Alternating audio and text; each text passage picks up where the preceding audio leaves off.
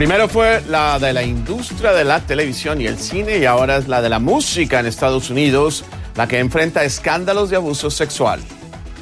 Hoy en Showbiz analizaremos los casos más recientes, desde un popular conductor de televisión hasta ejecutivos del mismo gremio.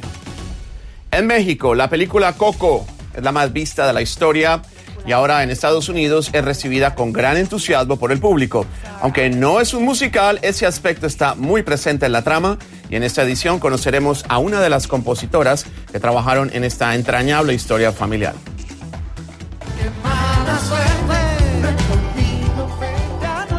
Además, compartiremos una entrevista con un amigo de la casa, el cantante Emanuel. Cualquiera hubiera pasado. El hombre y sus emociones primitivas deben desaparecer. Violeta está mal de la cabeza. Y nuestro invitado especial en esta edición de Showbiz, el actor Luis Gerardo Méndez, quien por estos días se mueve por diferentes escenarios del ámbito artístico. Su nueva película, por ejemplo, Camino a Marte, se estrena este viernes a nivel comercial.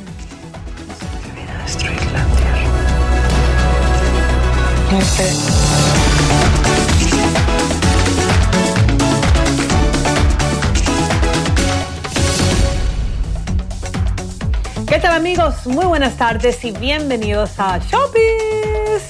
Soy Mariela Encarnación en la ciudad de Miami. Y desde Hollywood, yo soy Juan Carlos Arciniegas. Gracias por acompañarnos a partir de este momento.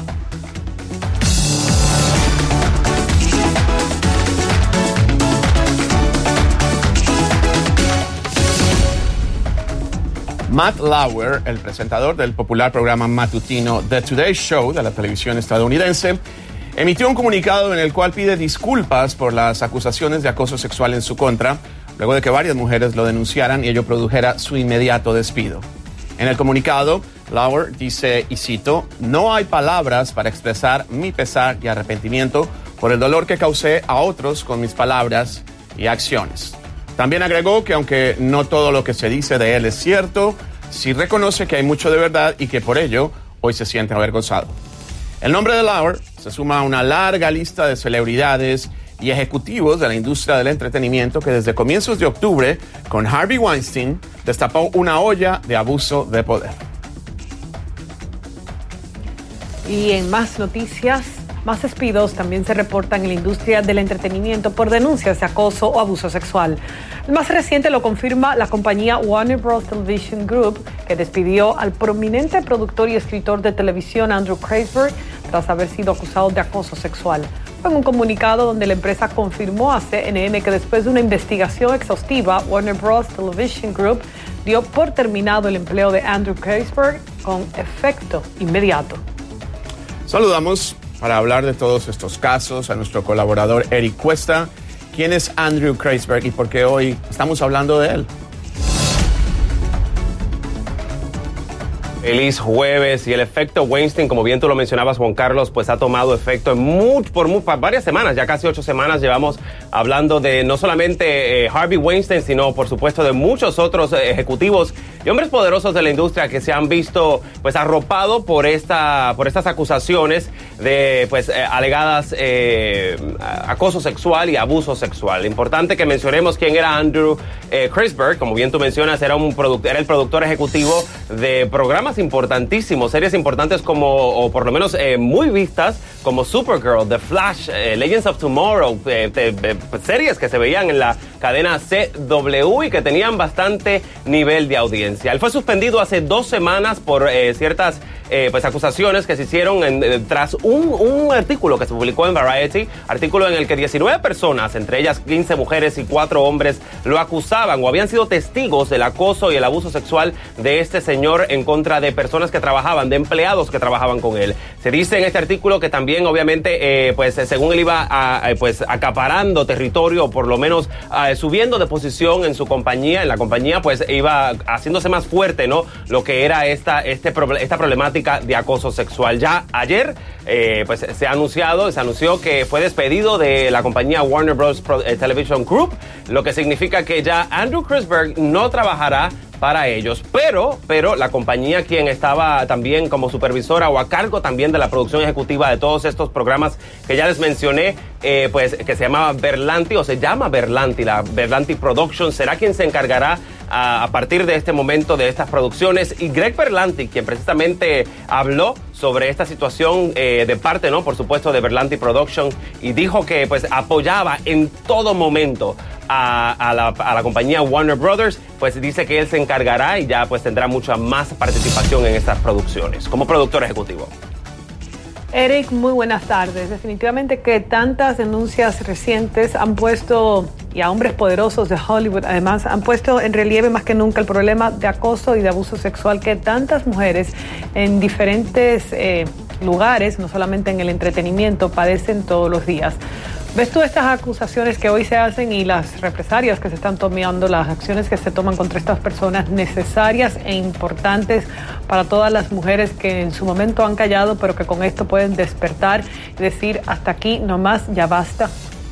Absolutamente, Mariela. Este es el momento en donde muchas mujeres, y estamos hablando de cientos de mujeres que ya han hablado, han alzado la voz en contra de personas o de, hombres que las han acosado o las han abusado sexualmente. Se han visto ellas acorraladas y por supuesto han visto esta como la gran oportunidad. El hashtag MeToo sabemos, o yo también, eh, sabemos que se ha utilizado no solamente por celebridades de Hollywood, sino por personas eh, de a pie, por personas comunes y corrientes que han querido alzar su voz para expresar eh, su sufrimiento y lo que han vivido no solamente en recientes años, Mariela, estamos hablando de décadas, décadas de acoso y de abuso que pues eh, alegadamente han ocurrido. Hay muchas investigaciones en el, por el momento. Eh, sabemos muy bien que Harvey Weinstein, James eh, se encuentran bajo investigación en, California. También el estado de, Nueva York está pues, pues, no sigue un curso en curso una investigación en contra de Harvey Weinstein y que por supuesto recientemente se ha dicho el Departamento de Policía del Estado de Nueva York ha dicho que pues está bastante avanzada la investigación. Hasta el momento no se ha dado ningún tipo de información que pueda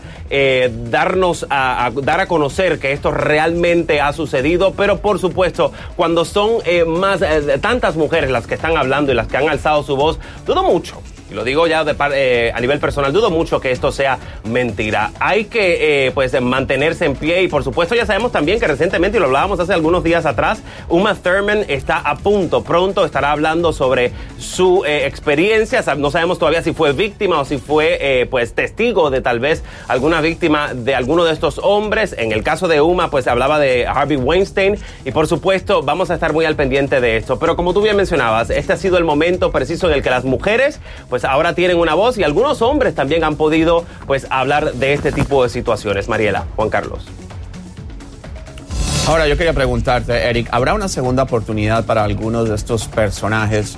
Ah, se comenta, ¿no? Por ejemplo, un Harvey Weinstein, que si bien hay una investigación en su contra, que él había pedido ayuda de tipo psicológica para tratar sus problemas, pero que en 15, 20 años o en 10 algunos de ellos puedan regresar a ser los cineastas que un día tan eh, populares que fueron, o un mismo Kevin Spacey, por ejemplo. ¿Tú crees que habrá una segunda oportunidad? Porque es algo que le gusta mucho a la cultura estadounidense, ¿no? Dar esas segundas oportunidades y que se levanten nuevamente. Pero en este caso, que es algo que no habíamos visto antes, de denuncias constantes a diario por acoso sexual, ¿habrá la posibilidad de que alguno de ellos se recupere de esto? De hecho, Juan Carlos Harvey Weinstein, cuando se le captó saliendo de su casa, eh, no, subiéndose a un vehículo, pedía una segunda oportunidad. Decía merecerse una segunda oportunidad. E inclusive Kevin Spacey, eh, eh, vamos a hablar claro, vamos a hablar claro porque esto parecen ser perfiles patológicos, ¿no?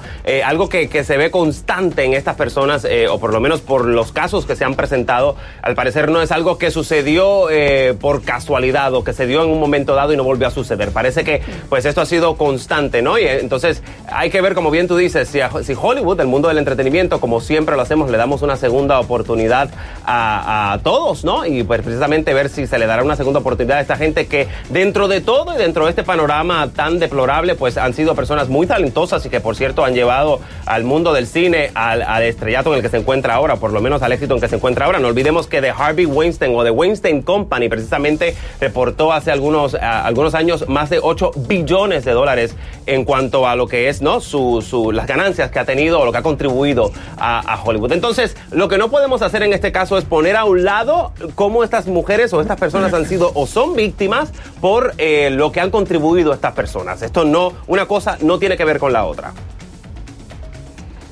Gracias, Eric Cuesta, por acompañarnos en este tema. De hecho, más adelante seguiremos pues tocando eh, temas muy parecidos, así que les invitamos a todos en redes sociales que puedan compartir con nosotros sus opiniones. Además, tú estarás también con nosotros más adelante. En otras noticias, Jerry Springer no se postulará a gobernador de Ohio en el 2018. Según anunció el jueves en su podcast, no es algo que como esposo, padre y abuelo puedo hacer en este momento le dijo el presentador de televisión y exalcalde demócrata de Cincinnati a Jen Halvin, su amigo y coanfitrión del podcast. Springer dijo que tomó la decisión después de la cena de acción de gracias con su familia. Me aman, entonces me dijeron, tienes que hacer lo que quieras hacer. Bueno, no, tengo que hacer lo que sé en el fondo de sus corazones que ellos quieren que podría mejorarles la vida. También señaló que si fuera elegido asumiría el cargo solo un mes antes de cumplir 75 años y no estaba preparado para el compromiso de cinco años de hacer campaña y gobernar. Hacemos nuestra primera pausa, pero les invitamos a que sigan disfrutando de Showbiz tras la pausa. La exitosa película Coco sigue generando reacciones y muy buenos comentarios.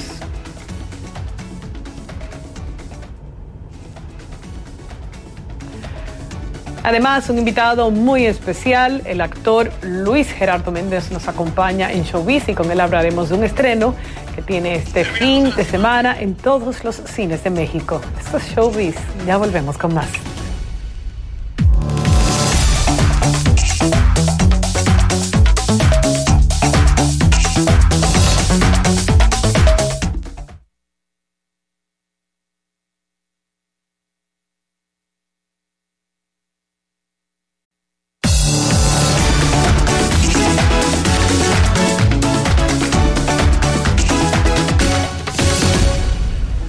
Coincido con la revista Vanity Fair de México que nuestro siguiente invitado es el artista hot del momento en México porque tanto en la televisión como en el cine y en el teatro ha podido realizar este año proyectos muy diferentes que evidencian primero una versatilidad pero también una gran popularidad entre su público.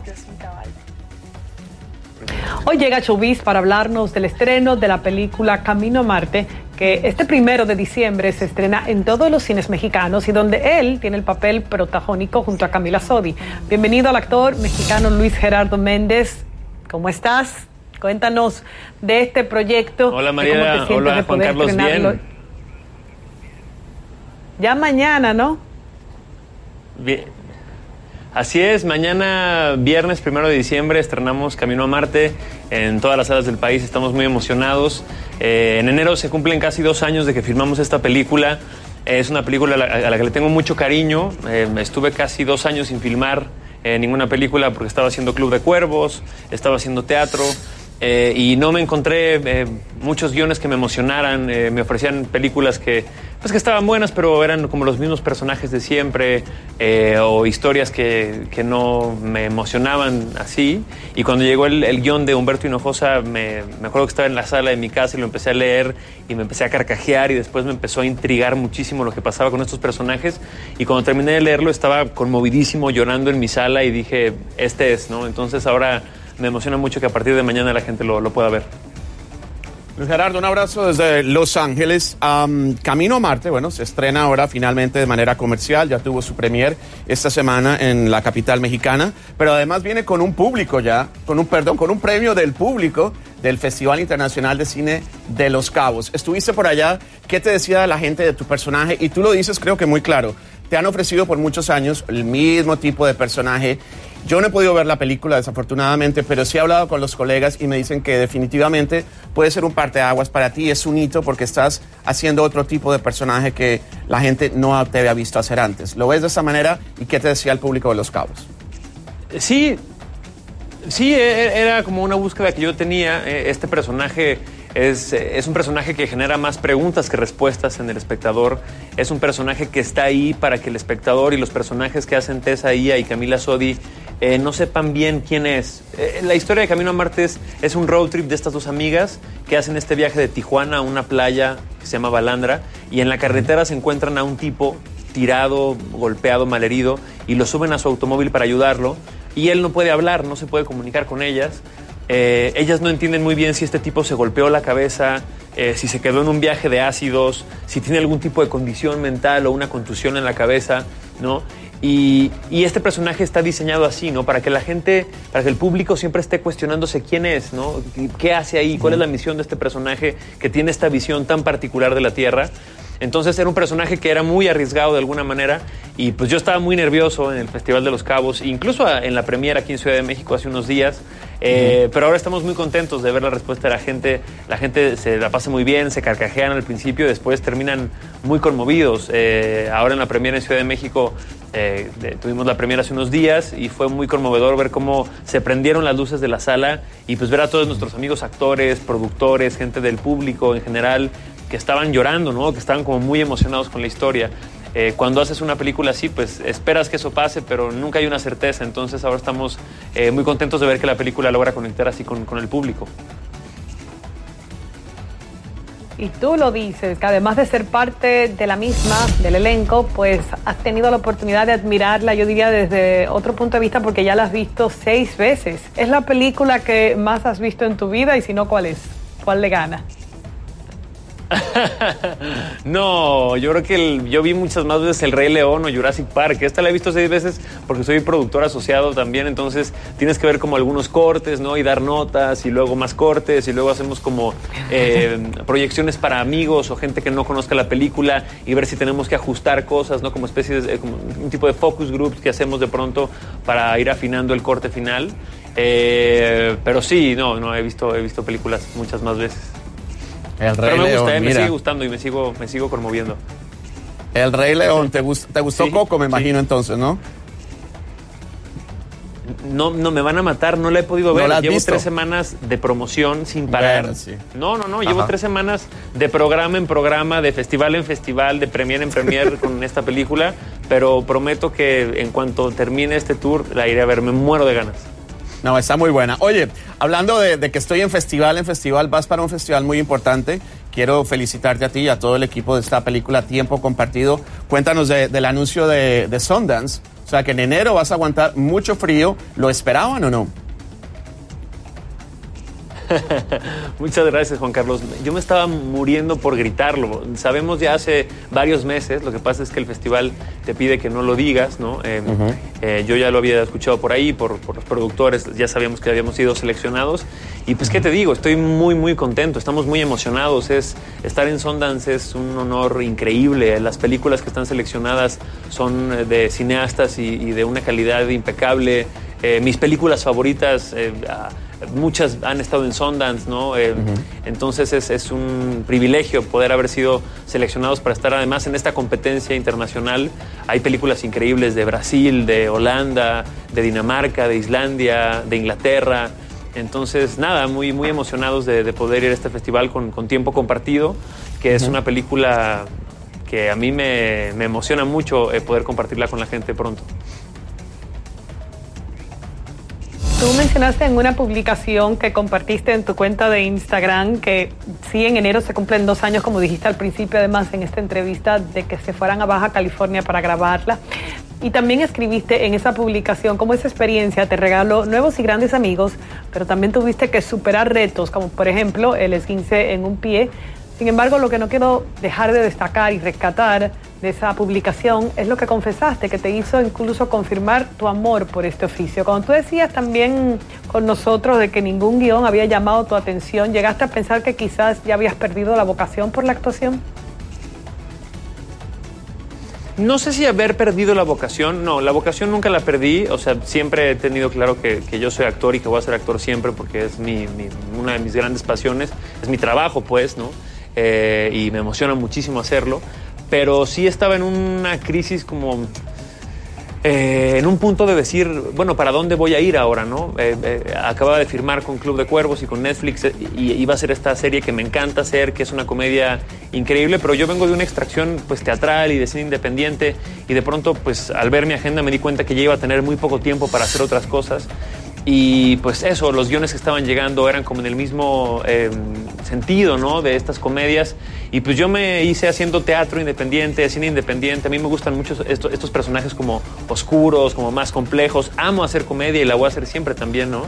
Pero pues digamos que lo que yo quería hacer no estaba llegando. Entonces estaba, sí estaba un poquito, eh, pues no sé si desencantado, pues, pero como eso, como preocupado de para, para dónde íbamos a, empezar a, llevar la carrera. Y cuando llegó este guion de, de Beto Hinojosa, pues fue como una bocanada de aire fresco. Y curiosamente, a los dos meses llegó el guion de Sebastián Hoffman, de Tiempo Compartido, que es esta película que ahora se anunció, está seleccionada para Sundance. Eh, y digamos que pues es, es muy gratificante, ¿no? Creo que la carrera de un actor tiene que ver más con los nos que dices que con los sís que dices. Y a veces hay que eh, detenerse, ¿sabes? Eh, y no hacer por hacer. A a veces moverse por moverse no es lo, lo- lo más correcto. Es difícil, ¿no? Decir que no y dejar pasar estas historias y estos guiones, ¿no? Y de pronto la gente que trabaja contigo, tus amigos te dicen, oye, si te das cuenta que llevas dos años sin filmar porque no te gusta nada de lo que has leído. Y pues así es, ¿no? Creo que uno tiene que saber aguantar eh, y, y serle muy fiel a lo que uno quiere hacer y a las historias que quiere contar y al- y a, lo que quieres decir. Eh, fue, fue complicado, pero cuando hicimos eh, Camino a Marte, a eso me refería con el, con el post que puse, ¿no? Como eh, que creo que vale la pena ver- a veces eh, saber esperar para hacer lo que uno realmente quiere hacer, ¿no? Queríamos hablar largo y tendido contigo, pero tuvimos una interrupción por noticia de última hora desde la Casa Blanca. Ojalá vuelvas, Luis Gerardo, y ahora que estamos eh, hablando del, del tema de Sundance, que es esta nueva película tuya, eh, se va para allá en una competencia internacional que es muy importante. Ojalá puedas volver. Ah, en el- la televisión lo pueden ver en Club de Cuervos en Netflix, lo pueden ver también en Camino a Marte, que se estrena mañana, lo pueden ver además en Privacidad, obra de teatro. Y para despedirte, ¿la dirección es algo que te interesa cada vez más o no? Sí, sí, sin duda, pero lo veo como un hobby. ¿eh? Todavía no me Ah, siento ok. ni 7% ahí, ¿no? Preparado. Es algo que me interesa mucho hacer. Lo disfruto mucho en Club de Cuervos porque pues es una historia que conozco muy bien. Conozco muy bien a los personajes, al crew, al casting. Entonces, digamos que se ha dado de manera natural, pero le tengo mucho respeto y creo que de eso a dirigir una película todavía falta, falta un buen rato. Un buen trecho. Gracias, Luis Gerardo. Suerte. Gracias, gracias Juan Carlos, gracias Mariela. Luis Gerardo Méndez, hablando de muchos temas y entre ellos este estreno en vier, este viernes en las salas de cine mexicanas de su más reciente película Camino a Marte. Hacemos una pausa, regresamos con más aquí en Showbiz.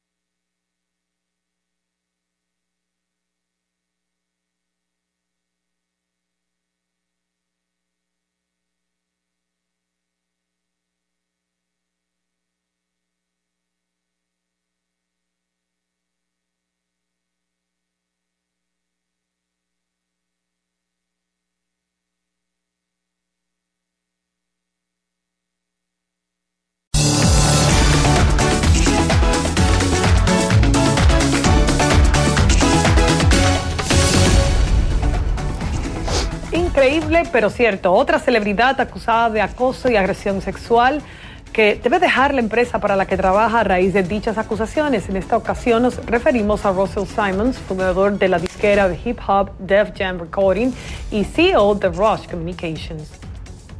Nuestro colaborador Eric Cuesta regresa para seguir hablando de estos casos. Y con Russell Simmons, ya Mariela nos dijo a qué se dedica, pero cuéntanos la importancia dentro del mundo de la música en Estados Unidos y además es una persona que hasta incursionó en la moda de Nueva York. Absolutamente, chicos, y vuelven, como dice Mariela, siguen cayendo y siguen enfrentando pues las consecuencias de estas acusaciones. Y en el caso de Russell Simmons, lo conocemos porque desde 1984 Russell había fundado lo que es eh, Def Jam, esta compañía eh, de grabaciones, ¿no? Disquera, que dentro de ella se encuentra Justin Bieber, Kanye West, eh, Iggy Azalea, son parte de esta empresa de, que pues, fue fundada por Russell Simmons. Además, como tú bien mencionas, Juan Carlos, eh, se ha destacado mucho en la moda, no solamente él, sino también sus parejas han sido muy importantes en el mundo de la moda. Así que en esta ocasión él dice a través de un comunicado, chicos, en su cuenta de Instagram, eh, no quiero ser una distracción y fue una cita directa de, esta, de este corto comunicado que publicó en su cuenta, como les dije, de Instagram. Eric, eh, en el comunicado compartido por Simmons, él escribió que en cuanto a él, eh, se abriría a un lado y se comprometía a continuar su crecimiento personal, el aprendizaje espiritual y sobre todo a escuchar. Es decir, que no solamente ofrece sus disculpas, pero promete tratar de buscar eh, dentro de sí el problema que ha ocasionado a esta persona.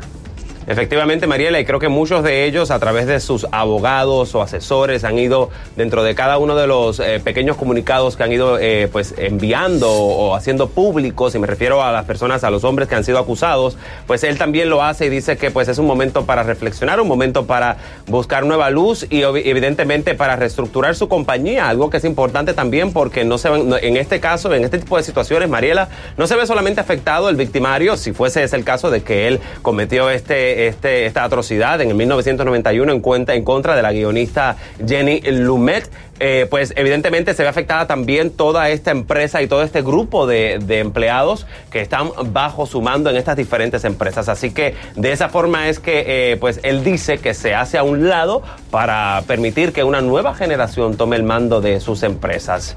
Esto obviamente no nos toma de sorpresa porque sabemos que en noviembre 19, chicos, eh, se dio a conocer en un artículo en Los Angeles, en Los Angeles Times, en donde pues se acusaba a Russell Simmons y no, también, no solamente a él, sino a Brett Ratner de acoso y abuso sexual.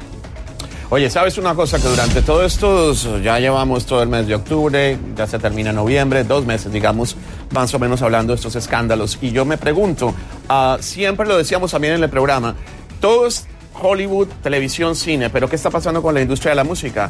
¿Tú crees que este será el primero de muchos casos también como ha ocurrido en Hollywood? Absolutamente, Juan Carlos, solamente el mundo de la música, pero estamos hablando de Hollywood, del mundo anglo. Todavía falta mucho que recorrer y creo que en el mundo hispano va a haber, eh, pues posiblemente mucha tela que cortar. Así que el mundo de la música y muy pendientes porque el mundo hispano posiblemente se empiece a escuchar, eh, pues a resonar los tambores, como dijéramos, no coloquialmente sobre este tema de acoso y abuso sexual. Hay que ver, hay que no, no se puede especular y hay que tomarlo esto con paciencia y pues por supuesto estar muy al tanto de lo que va sucediendo, cómo se desarrolla este tipo de temas. Bueno, te damos las gracias, Eric Cuesta, por estar hoy a lo largo del programa hablando de estos escándalos de acoso sexual, abuso de poder en la industria del entretenimiento. Vamos despidiendo ya esta edición, que estuvo un poco más corta hoy, socia, pero pudimos conversar con nuestro invitado especial, Luis Gerardo Méndez, hablando de cine, teatro y también televisión. Muchas gracias por acompañarnos. Mañana estamos con un nuevo Showbiz. Yo soy Juan Carlos Arciniegas en Hollywood. Yo soy Marila Encarnación en la ciudad de Miami. Los esperamos mañana para juntos recibir el fin de semana. Hasta entonces.